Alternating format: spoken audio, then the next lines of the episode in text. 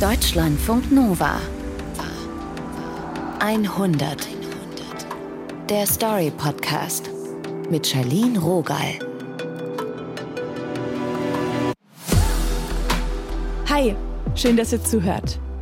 Und schon ist es passiert. Wir lassen uns täuschen. Wenn wir auf ein Foto gucken, dann gucken wir anders drauf, wenn wir nicht dabei waren, als es aufgenommen wurde.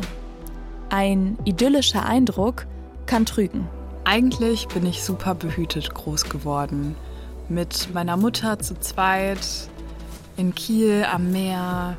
Wir hatten einen Garten um die Ecke. Man konnte auch von dem großen Apfelbaum aus aufs Meer schauen. Und dann, als ich älter geworden bin, hat sich das dann doch relativ schnell geändert. Dieser Garten ist dann irgendwann zu einem Ort gewesen, mit dem ich dann nichts Schönes mehr verbunden habe. Das ist Paula. Minou Becker, du kennst Paula, sie ist deine Mitbewohnerin. Ja, hi Charlene.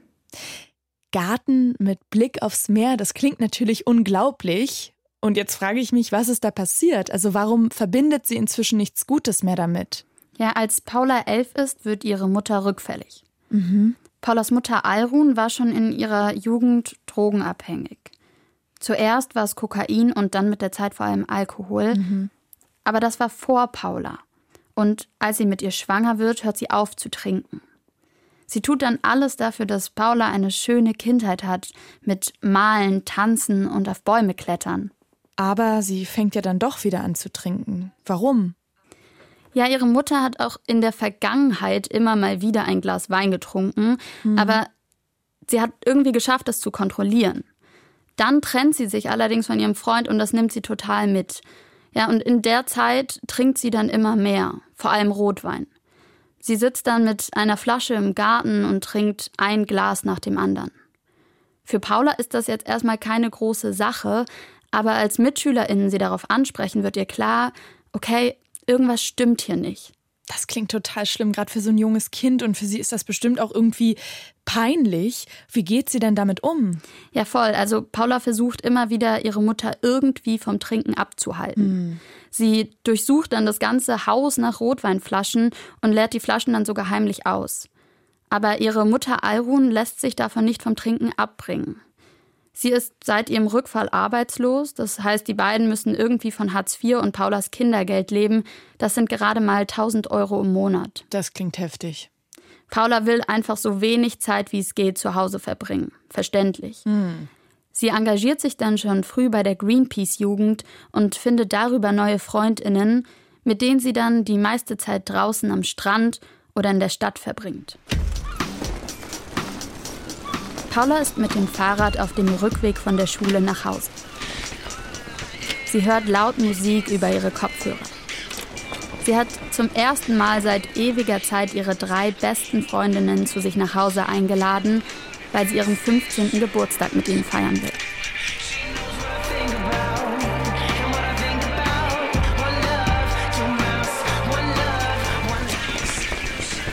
Mein Weg mit dem Rad nach Hause ist zum Glück nicht weit.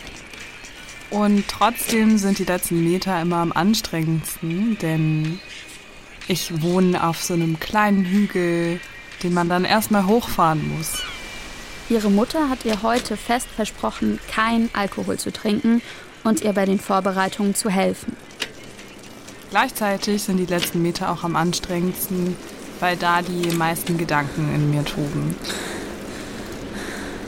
Paula fährt an den gutbürgerlichen Reihenhäusern vorbei, ganz bis zum letzten Haus links, ihrem Zuhause.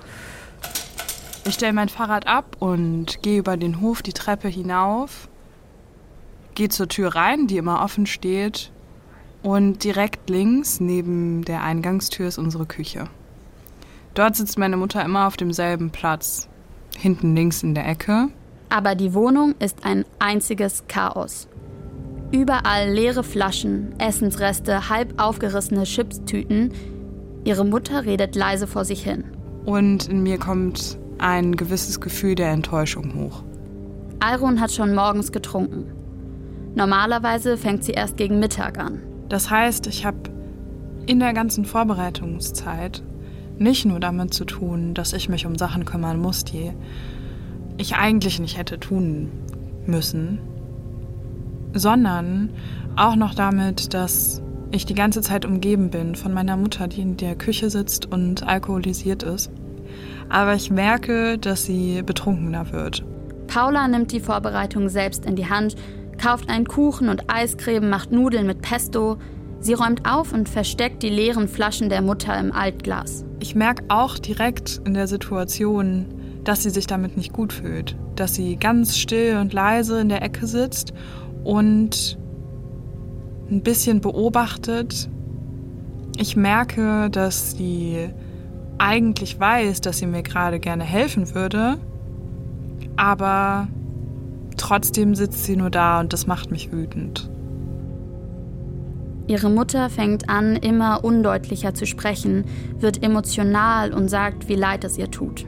Ich bin angespannt, weil ich weiß, dass wir auch in der Küche sein werden und im Wohnzimmer, wo kein direkter Schutzraum ist, wo meine Mutter jederzeit auch dabei sein könnte und sie könnten merken, wie sie eigentlich gerade drauf ist.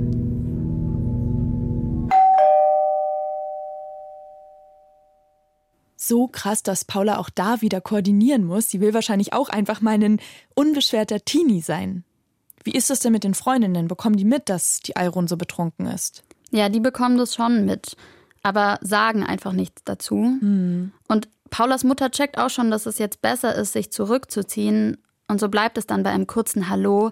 Aber für Paula wird es am Ende wirklich kein schöner Geburtstag. Sie hat es irgendwie wieder nicht gepackt. Und mir wird auch klar, das scheint viel weitreichender zu sein als nur eine kleine Situation. Denn ich meine, sie wusste doch, wie wichtig mir das ist. Und selbst da selbst da entscheidet sie sich für den Alkohol. Hat denn niemand Erwachsenes mitbekommen, dass da ein Kind, Paula, ganz alleine mit ihrer alkoholabhängigen Mutter zusammenlebt? Hat da niemand geholfen? Voll, das fragt man sich dann ja erstmal. Hm. Aber die Mutter wollte wirklich immer, dass Paula es niemandem sagt. Also es sollte ein Geheimnis bleiben. Okay. Und wenn jemand gefragt hat, ob man Paula auch mal besuchen kann zum Beispiel, soll sie von Renovierungen im Haus sprechen. Mhm. Paula ist sich aber trotzdem sicher, dass Nachbarinnen oder Lehrerinnen bestimmt mitbekommen haben, was passiert ist. Aber Hilfe anbieten tut niemand. Heute denkt Paula auch, dass viele wahrscheinlich einfach nicht wussten, was sie tun sollten, nicht wussten, ob sie es vielleicht schlimmer machen würden, wenn sie das Jugendamt oder die Polizei einschalten. Was ist denn mit dem Vater, also der restlichen Familie? Ja, es gibt einen Vater und auch Verwandte, aber die spielen einfach keine große Rolle im gemeinsamen Leben. Mhm. Also ihr Vater bietet ihr schon in schweren Zeiten einen Schlafplatz an, aber wie es Paula wirklich geht und welche Ausmaße das alles hat, das weiß eigentlich niemand. Was wirklich los ist, wird eigentlich erst richtig klar, als Paulas Mutter sich Selbsthilfe sucht. Sie merkt, okay, so geht es nicht weiter für meine Tochter und will eigentlich dann für Paula nüchtern werden. Alrun wendet sich dann an eine sozialpsychiatrische Beratungsstelle, die ihr die Betreuerin Christina an die Seite stellt. Die hilft ihr jetzt bei Alltagssachen wie mit dem Auto einkaufen oder mal zum Arzt gehen und unterstützt die Mutter dabei, trocken zu werden. Sie war auch auf eine gewisse Weise eine Freundin meiner Mutter, mit der sie immer über alles reden konnte. Die haben sich immer gerne bei uns im Ort beim Bäcker getroffen, um über alles zu quatschen. Und Paulas Mutter schafft es jetzt auch eine Zeit lang keinen Alkohol zu trinken, wird dann aber nach ein oder zwei Monaten wieder rückfällig. Eigentlich verschlechtert sich die Lage von Alrun zunehmend und damit halt auch die Lage von Paula. Die ist jetzt gerade 16 Jahre alt und ein kalter Kieler Herbst steht an. Paula hat eine Erkältung und fühlt sich schlapp. Sie sitzt vorne im Auto, lehnt ihren Kopf an die Fensterscheibe und schaut in den Regen raus. Alrun sitzt hinter ihr, ist verkatert. Christina fährt die beiden in die Stadt, damit Paula in der Apotheke Hustensaft bekommen kann. Das Auto hält auf dem Parkplatz vor der Apotheke. Ich erinnere mich nicht mehr genau, wieso wir uns gestritten haben. Ich erinnere mich nur, dass meine Mutter super verletzt ist davon, was ich sage. Es geht irgendwie um den letzten Abend, als die Mutter wieder getrunken hatte. Ich habe ihr auch häufig einen Vorwurf deswegen gemacht, ganz klar. Ich dachte eben, das ist deine Schuld. Es ist deine Schuld und deine Entscheidung, dass du dich betrinkst und mir dadurch das Leben schwer machst. So fühlt es sich einfach an. Christina schaut einfach nur raus. Meine Mutter sitzt hinten auf der Rückbank und fängt an, immer wütender und wütender zu werden. Und ich, ich gerate immer mehr in die Defensive, höre mir das an und fange an zu weinen. Und ich weine und weine. Es ist richtig schlechtes Wetter, alles ist grau. Und meine Mutter wird so wütend, dass sie sagt, sie erträgt es nicht mehr. Sie erträgt es nicht mehr, mit uns beiden in dem Auto zu sitzen, steigt aus. Wir rufen ihr hinterher, was sie macht, und sie sagt, ich gehe jetzt alleine nach Hause. Alrun rennt im strömenden Regen die Straße hoch und schaut sich nicht mehr um. Paula schreit ihr hinterher, bis sie sie nicht mehr sehen kann. Und so sitze ich da mit der Betreuerin meiner Mama. Christina bietet Paula ein Taschentuch an, streichelt sie vorsichtig am Arm. Nach einigen Minuten des gemeinsamen Schweigens schaut sie Paula in die Augen und fängt an zu sprechen.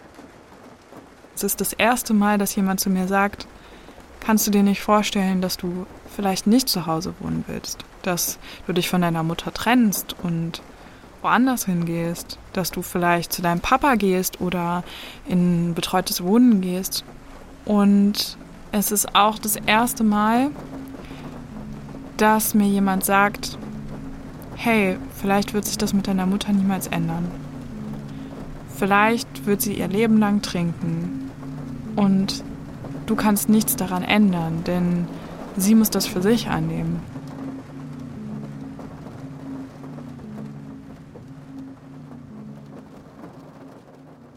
Nach dem Gespräch meldet sich Paula beim Jugendamt und will selbst eine Betreuerin bekommen. Ihre eigene Christina, wie sie es nennt. Und so kam es, dass ich mit meiner Betreuerin dann mich ein bis zweimal die Woche getroffen habe für ein paar Stunden und wir dann gemeinsam gekocht haben. Ich habe dadurch erst richtig kochen gelernt, denn das ging bei mir zu Hause auch nicht. Und die hat mit mir eingekauft, wenn meine Mutter nicht mit mir eingekauft hat. Sie hat mir bei Hausaufgaben geholfen. Sie hat mir auch geholfen bei Streitereien mit Freundinnen oder ähm, Beziehungsstress, den ich hatte. Langsam versteht Paula, dass sie für ihr Alter einfach viel zu viel Verantwortung trägt. Mhm. Und dass es nicht normal ist, jeden Morgen die verkaterte Mutter wecken zu müssen und es eigentlich ihre Mutter und nicht Paula die Einkäufe machen und kochen müsste. Auch voll heftig, dass sie sich die Betreuerin selbst sucht und so gut, dass sie diese Gedanken mal zulässt und sich mehr abgrenzt. Total. Und über vielen Tassen heißer Schokolade schmieden dann Paula und ihre Betreuerin auch gemeinsam einen Plan für die Zukunft. Paula hat sich nämlich entschlossen, mit ihrer Mama über einen möglichen Auszug zu sprechen. Geht das so einfach? Paula ist ja noch jugendlich. Ja, an sich ist eine Suchterkrankung von einem Elternteil jetzt erstmal kein Grund für das Jugendamt aktiv zu werden. Mhm. Erst wenn eine ernsthafte Kindeswohlgefährdung nachgewiesen werden kann, was bisher bei Paula nicht der Fall ist. Aber mit dem Einverständnis der Mutter will Paula in ein betreutes Wohnen für Jugendliche ziehen. Sie würde dort dann 300 Euro pro Monat vom Staat bekommen und hat das Gefühl, das könnte klappen. Klingt nach einem Plan, also Daumendrücken angesagt.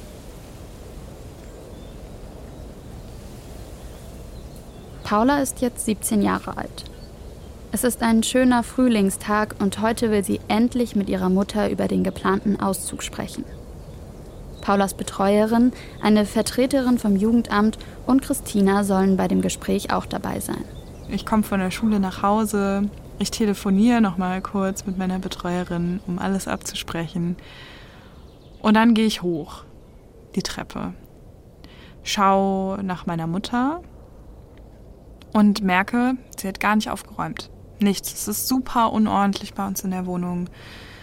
Es steht noch das Altglas dort es ist dreckig und ich denke, hm, hier kommen jetzt gleich drei Leute vorbei, die hier nicht wohnen und, und meine Mutter sagt, hm, ja, äh, ist doch eigentlich ganz schön, können wir doch auch im Garten machen. Und ich dachte, okay, ja, stimmt. Paula geht los, um ihre Betreuerin von der Busstation abzuholen. Sie steht an der Bushaltestelle und wartet. und werde dann angerufen von Christina, der Betreuerin meiner Mutter. Ich gehe ran und sie sagt, dass ihr das so leid tut, dass wir dieses Gespräch jetzt gar nicht führen. Und ich meinte so, huch, warum das denn nicht? Ähm, hat die Frau vom Jugendamt abgesagt oder was denn los? Warum nicht? Und dann meinte sie so, huch, weißt du das denn noch gar nicht? Warst du noch gar nicht zu Hause? Ich meinte, doch, ich war gerade eben zu Hause. Und dann meinte sie nur so, oh, oh je. Und dann frage ich Christina, was ist denn nun? Also, warum machen wir das nicht? Und dann meinte sie, ich habe gerade einen Anruf von deiner Mutter bekommen, dass sie im Krankenhaus sei, weil sie sich den Fuß gebrochen habe oder so. Paula steht an der Bushaltestelle und ruft nur ins Telefon, das stimmt nicht, das stimmt wirklich nicht. Christina hört ihr zu und verspricht ihr alles zu organisieren. Das Gespräch soll trotzdem stattfinden, wenn es sein muss, auch ohne Alrum. Paulas Betreuerin kommt an und gemeinsam setzen sie sich in den Garten. Paula weint und wartet auf das Gespräch. Dann kommt die Frau vom Jugendamt. Sie hat natürlich gehört, was los ist und versucht auch mich erstmal ein bisschen zu trösten. Ich fange immer wieder an zu weinen und dann höre ich wieder mal für ein paar Minuten auf. Es ist auch eine komische Situation mit so Leuten, zu denen man doch eigentlich so eine große Distanz hat und mit denen es so ein formales Treffen ist, dort in diesem Garten zu sitzen und so getröstet zu werden. Und dann kommt Christina, aber Christina kommt nicht alleine, Christina kommt mit meiner Mutter. Alle setzen sich in einen Kreis und das Gespräch beginnt. Aber dabei kommt nicht viel rum, denn in der kurzen Zeit, es war vielleicht eine Stunde, in der dieses Durcheinander passiert ist, hat meine Mutter sich so betrunken, dass sie wirklich kaum reden kann. Und für mich tut es aber so weh, das zu hören, weil es mir so schlecht geht wie seit langem nicht mehr. Und dann ist dieses Gespräch relativ schnell vorbei, weil auch offensichtlich ist, wie schrecklich das für mich gerade ist und weil auch alles, was man sehen müsste, direkt gesehen wird. Die Frau vom Jugendamt erklärt die Situation zum Notfall, bietet Paula an, sofort mitzukommen. Aber Paula entscheidet sich dagegen. Sie braucht noch ein paar Tage, um sich zu sortieren, aber sie weiß, sie muss hier raus. Wenige Wochen später packen Paula und ihre Betreuerin ihr Zimmer zusammen und sie zieht in ein betreutes Wohnen, eine kleine WG. Das erste Mal ohne ihre Mutter. Distanz. Es fühlt sich so gut an, diese Distanz zu haben. Räumlich auch weit weg zu sein und auch mit dem Kopf ganz anders. Paula macht Abi mit einem Schnitt von 1,5 und geht nach Mainz, um Philosophie zu studieren. Alles ist anders. Auf einmal habe ich keinen Schulalltag mehr. Auf einmal bin ich auch nicht mehr um die Ecke von meiner Mutter, sondern ich bin ganz woanders und ich kann mir aussuchen, was ich eigentlich tun will und ich kann mir auch aussuchen, wer ich bin. Niemand sieht mehr meine Geschichte. Paula merkt, Mainz ist nicht ihre Stadt, Philosophie nicht ihr Studium, also neuer Versuch. Sie probiert es mit Medientechnik in Leipzig. Und ich fühle mich direkt richtig gut. Ein warmer Spätsommer beginnt. Ich fühle mich direkt zu Hause. Paula zieht in meine WG. Ich weiß, ich kann aus dieser Zeit jetzt machen, was ich will. Lange Frühstücken auf dem Balkon. Es ist noch warm genug, um ein paar Tage am See zu verbringen. Weinabende in der WG-Küche. Noch bin ich total in dem Fieber von der neuen Stadt und laufe deswegen überall zu Fuß hin. Sogar der Corona-Herbst fühlt sich gut an. Wir machen uns das richtig gemütlich zu Hause. Meine WG und ich wir sitzen ganz lange am Küchentisch und basteln oder machen einen Spieleabend. Und in diesem Kerzenlicht denke ich so, wow, ich weiß gar nicht, ob und falls ja, wann ich mich mal irgendwo so zu Hause gefühlt habe. Zu ihrer Mutter hat sie kaum Kontakt. Nur selten telefonieren die beiden. Wenn, dann geht es um organisatorische Sachen wie BAföG-Anträge oder Krankenversicherung. Das letzte Mal hat sie ihre Mutter vor einem halben Jahr gesehen, bei einem Kurzbesuch in Kiel.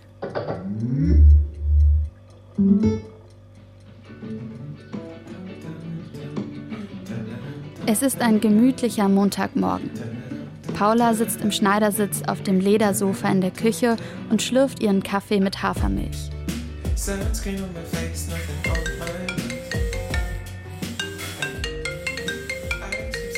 Ich gehe ran. Es ist der Anwalt von Paulas Mutter. Der ist Alruns gesetzlicher Vormund, kümmert sich um rechtliche Sachen und verwaltet ihre Finanzen. Ich habe ihn vorher schon mal angerufen und wollte mit ihm über Förmlichkeiten reden. Vor allem darüber, was für Unterlagen ich noch brauche von meiner Mutter für meinen BAföG-Antrag. Und dann, als wir das alles abgeklärt haben, sagt er aber so, entschuldigen Sie, aber ich hätte da auch noch mal eine andere Sache, über die ich mit Ihnen reden wollte. Und ich dachte so, huch, worum geht's jetzt? Und dann bin ich doch sehr schockiert, als er sagt, dass es um meine Mutter geht und um ihren gesundheitlichen Zustand. Er nimmt kein Blatt vor den Mund, sondern sagt die Sachen so, wie sie sind. Und ich merke einfach nur, wie, wie das in mir so viele Emotionen entfacht.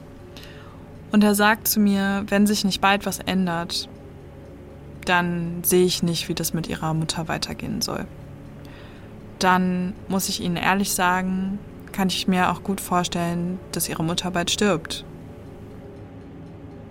Es ist wirklich an einem Punkt, an dem man sagt, entweder es ändert sich jetzt alles um 180 Grad oder es ändert sich nichts mehr. Sie haben den Zugang und Sie können das ändern. Oh Mann. Eigentlich klang es ja gerade so, als sei Paulas Leben mal leicht, als sei sie zum ersten Mal so richtig angekommen. Es geht um sie und dann diese Nachrichten. Ja. Und Paula überlegt jetzt hin und her. Mhm. Und dann entscheidet sie sich, ihrer Mutter zu helfen. Heftig. Sie telefoniert dann mit Entzugskliniken, mit der Betreuerin, mit dem Anwalt, um alle rechtlichen und bürokratischen Dinge zu klären und parallel versucht sie, ihre Mutter irgendwie von einem richtigen Entzug zu überzeugen. Mhm. Telefoniert jetzt täglich mit ihr. Das muss so kräftezehrend sein, das zu organisieren, auch diese gedankliche Last neben der Uni. Wie erlebst du denn Paula in dieser Zeit? Du bist ja ihre Mitbewohnerin. Ja, ich erlebe Paula total gestresst zwischen Tür und Angel. Verständlich. Aber es ist auch das erste Mal, dass uns Paula wirklich von der Sucht ihrer Mutter erzählt und das tut sie sehr offen und ehrlich. Und Alrun, gibt's da ein Durchdringen zu ihr? Überraschenderweise klappt es und die Mutter entscheidet sich, dem Entzug eine weitere Chance zu geben. Sie versteht, dass sie sonst vom kompletten aussteht. Und sie bekommt sogar schnell einen Platz in einer Einrichtung. Es ist das letzte Wochenende, bevor der Entzug von Paulas Mutter losgeht. Alrun will versuchen, die Tage vor dem Entzug trocken zu bleiben und beide haben sich entschieden, dass sie die Zeit gemeinsam in Paulas neuem Zuhause in Leipzig verbringen wollen. Sie ist jetzt 21. Paula hat Alrun eine Mitfahrgelegenheit gebucht und sitzt in ihrem Zimmer und wartet. Eigentlich sollte ihre Mama schon längst da sein, geht aber wieder mal nicht ans Handy. Ich krieg den Anruf und ich gehe also runter, stehe an dieser ja, großen Straße, an der ich wohne, mitten im Zentrum eigentlich von Leipzig. Und sehe dieses Auto anfahren. Und dann meine Mutter in komplett bunten Sachen. Sie hat Kartons und Mappen mit voll mit Sachen, die sie gemalt hat in der Therapie und freut sich total, mich zu sehen. Und sie packt aus und das immer länger und das werden nicht weniger Sachen. Und ich versuche mir nur zu überlegen, wie das wohl ist, all dieses Zeug auf dieser doch irgendwie verwinkelten Treppe bei uns in den dritten Stock hochzubekommen in die WG. Und so laufen wir mehrmals hoch und runter. Und es kommt mir fast vor wie ein Umzug. Und ich muss sagen, im ersten Moment fand ich es doch ganz witzig, aber irgendwann merke ich, ich bin auch echt angestrengt davon. Und ich finde es auch problematisch, dass meine Mutter wieder so viel Raum einnimmt an einem Ort, den ich aufgebaut habe, um auch eine gewisse Distanz zu wahren. Und ich sag ihr, du fährst doch mit dem Zug dann wieder weg. Das schaffst du doch gar nicht alles mitzunehmen.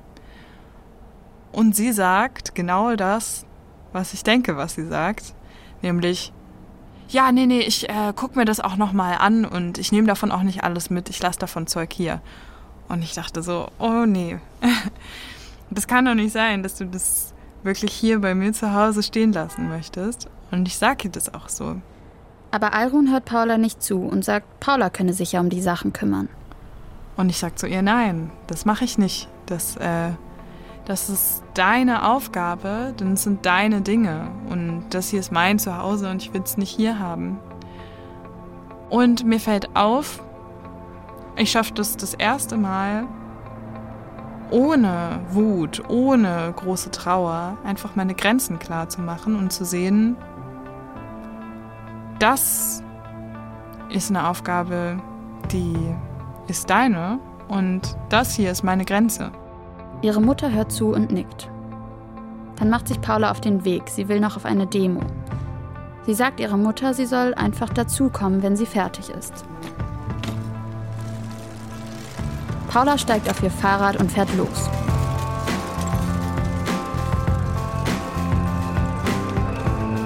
Auf der Demo angekommen, schaut sie sich um. Sieht bekannte und unbekannte Gesichter in der Menschenmasse. Ich stehe mitten auf dem vollen Augustusplatz, mitten in Leipzig und realisiere, das ist eigentlich mein Leben jetzt und das ist mein Moment und meine Mutter hat da keinen großen Platz ich brauche auch die Distanz. Ich brauche diesen Moment jetzt unabhängig von ihr und mit anderen Leuten, die ich hier in Leipzig kennengelernt habe, die gar keine Rolle spielen in meinem alten Leben.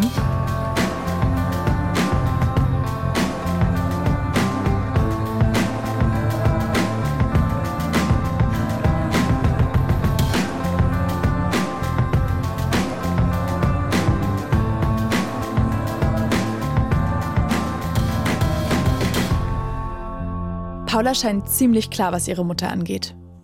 Wie verbringen die beiden denn das Wochenende?